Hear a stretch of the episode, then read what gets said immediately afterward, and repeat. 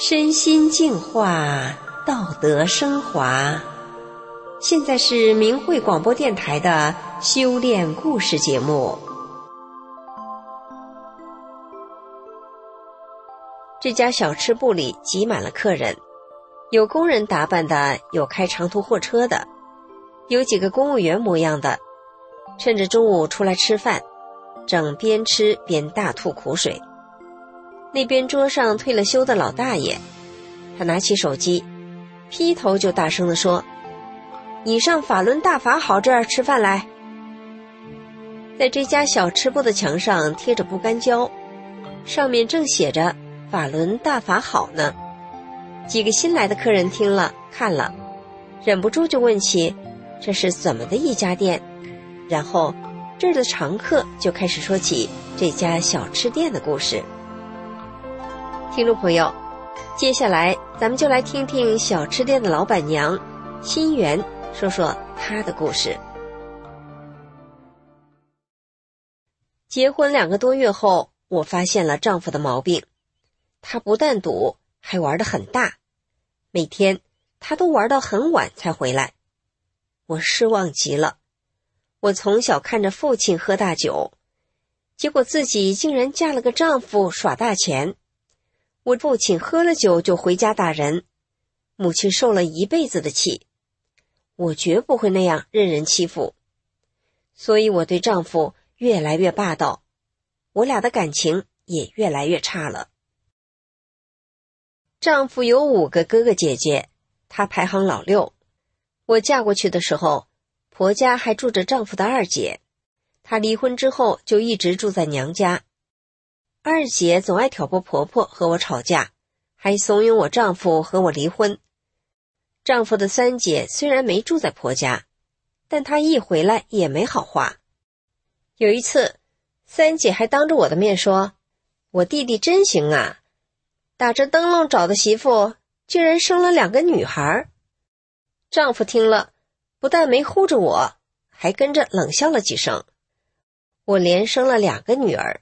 不但不受婆家待见，丈夫也不怎么搭理这两个孩子。二女儿八个月大的时候，丈夫骑摩托车出了车祸，医生说是高位截瘫。丈夫的兄姐知道了，也很少来医院探望她，全靠我一个人照顾。因为丈夫胸部以下没了知觉，每次要翻身的时候，我都得先跪在床上。先帮他搬头、搬胸，再搬腰和胯骨，最后才搬腿。丈夫一米八多的大个子，体重一百八十多斤，不管帮他翻身、擦澡、按摩，还是喂茶饭、收拾大小便，我都得用尽全身的力气。但想到家里俩孩子，一个还不会走呢，我只得振作起来。我得帮丈夫快好起来啊！住院第六个月，我的积蓄花完了，我想再和公公借钱，继续帮丈夫治疗。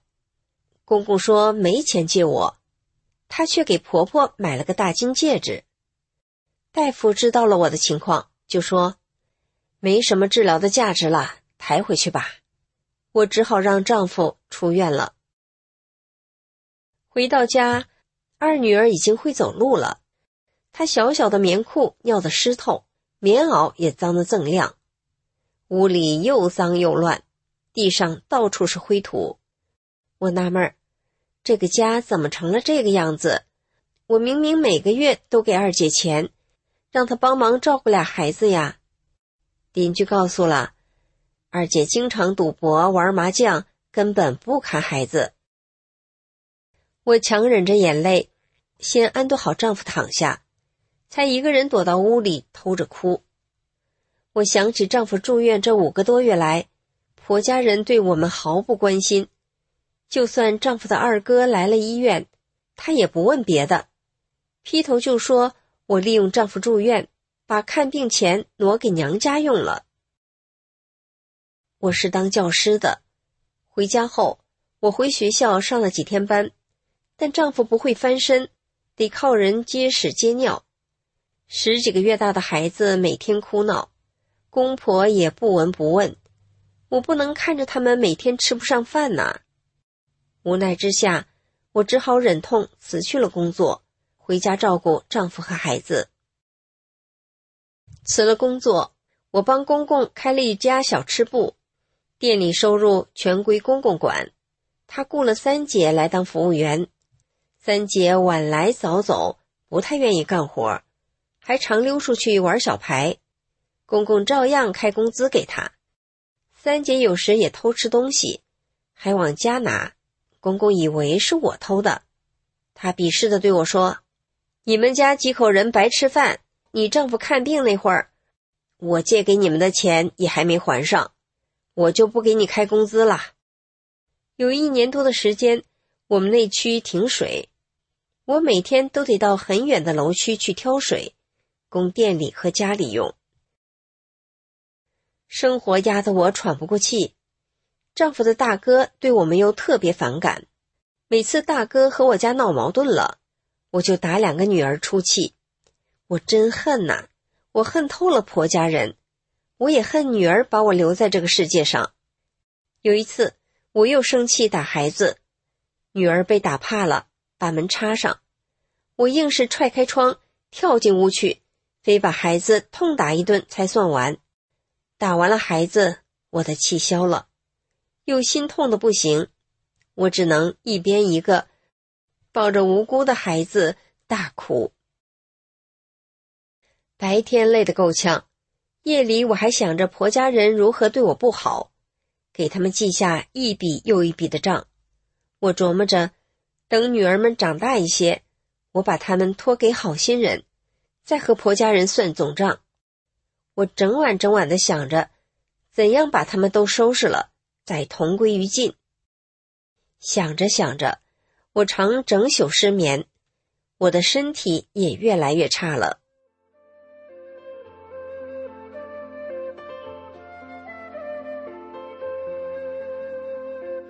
一九九六年五月七日，我开始修炼法轮大法。一个多月后，发生了一件神奇的事。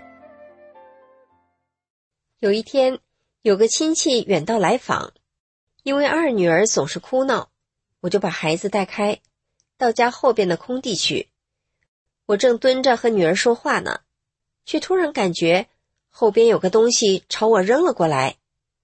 就在这一瞬间，我的手臂猛地被一股强大的吸力抬了起来，护住了头部。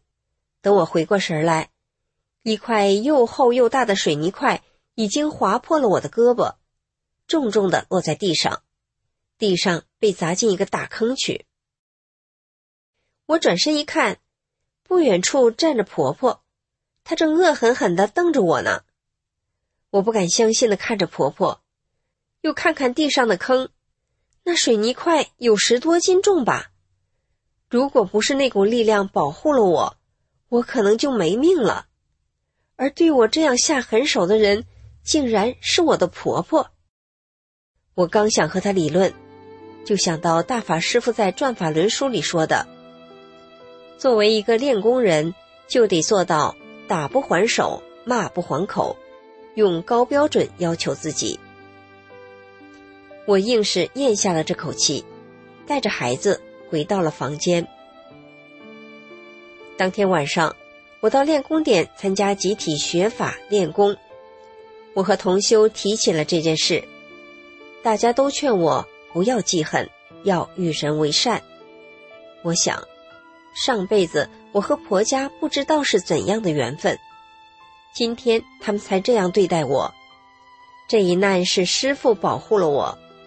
既然我修炼了，就该听师傅的话，不再和婆家人斗了。我的心平静下来，高兴的回家了。到家一看，婆家人来势汹汹，正准备和我打仗呢。他们看我像啥事儿也没发生过一样，都愣住了。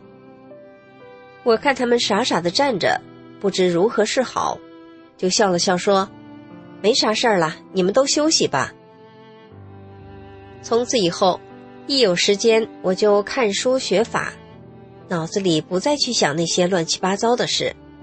晚上也不失眠了。我感受到一种前所未有的祥和，整天都被这股能量场包围着。我不断的读着《转法轮》，明白了很多道理。我心里的各种委屈与怨恨也渐渐的散去了。一年后，三姐离了婚，没了去处。当初因为我光生女孩，三姐曾当面挖苦我。这些年，她偷店里的东西，也常让我背黑锅。我知道她为人自私，以后可能也不好相处。但大法师父教我们要处处为人着想啊。我想了又想，还是主动把三姐接到了家里，与我们同住。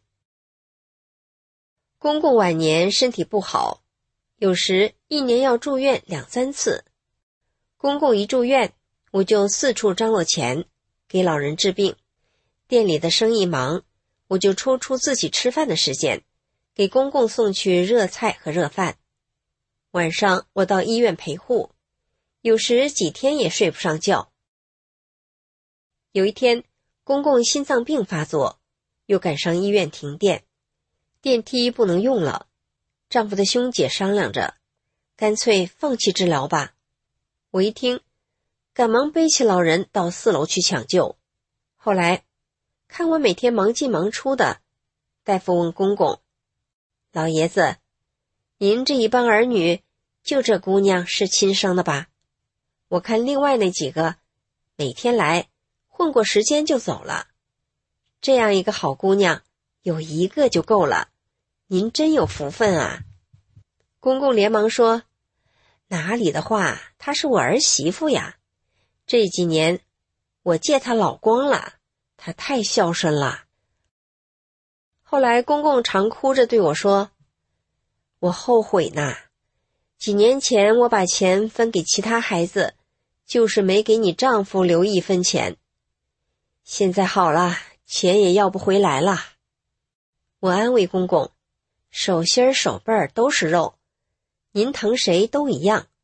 大哥、二哥身体都不好，你是该多照顾他们的。”公公感慨地说：“没想到啊，你修炼了法轮功，能把这个家日子过起来，对丈夫、对孩子都不离不弃。”你为这个家付出的太多了，好好的教师工作没了，咱家没水，道又不好走，你每天到那么远的地方去挑水回来用，这不是一个女人能坚持干的活儿啊！公公含着眼泪又说：“我死后你还得养活你三姐，你的担子多重啊！我不忍心走啊！”你这一生太辛苦了。公公最后把两个孙女招到病床前，叮嘱他们：“你们要听妈妈的话，千万孝敬你们妈妈呀。”几天后，公公走了，和婆婆去世时一样，我承担了所有的费用。在灵堂前，丈夫的兄姐商量着要分老人的房子。这让来吊唁的邻居们听到了，他们当场破口大骂：“你们看看这一家人，小的小，残的残，病的病，还得养活你妹妹，你们还要分房子，怎么说得出口啊？今后你们几个别出现在这家里，老邻居就不喜欢看到你们，你们这些没良心的东西！”丈夫的兄姐几个灰溜溜的走了，从此。他们再也不敢提分房子的事了。听众朋友，老板娘一家的故事说完了。店里的熟客退了休的老大爷告诉新客人说：“他现在苦尽甘来啦，雇了俩服务员，女儿也都大学毕业了，连他那半身不遂的丈夫也能做起来了。”老大爷还说：“所以说。”法轮大法好啊！这不，现在店里的菜都是她丈夫自己摇轮椅车去买的呢。今天的故事就说到这里了，谢谢您的收听，我们下次节目再见。